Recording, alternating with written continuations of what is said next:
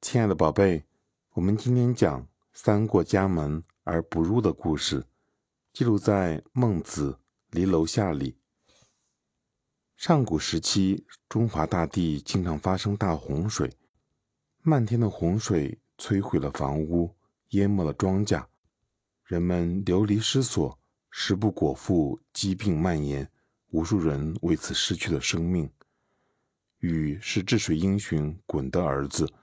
鲧治理水患多年，但是始终没有成功。鲧死后，大禹制成了父业，他立志一定要平息洪水。禹下定决心治理水患后，就开始钻研治水的方法。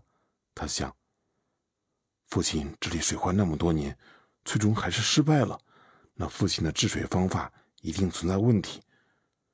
思前想后，大禹决定采用疏导的方法。来治水，大禹带着人疏通淤积的河道，并将洪水引向大海。为了彻底治理水患，解救更多人，他们跋山涉水，风餐露宿，走遍了中原大地。因为工程量巨大，大禹治水多年，好几次路过自己的家门都没有进去看一眼。第一次经过自己的家门时，大禹听到刚出生的孩子哇哇的哭声。旁边的人劝他：“进去抱一抱孩子吧，你还没见过你的孩子呢。”大禹怕耽误治水，强忍着对家人的思念，没有回家，继续赶往下一个水患点。第二次经过自己的家门时，大禹的妻子抱着孩子站在门口望着他，大禹只是向他们挥了挥手，扭头便走了。第三次路过自己的家门时，大禹的儿子已经十多岁了。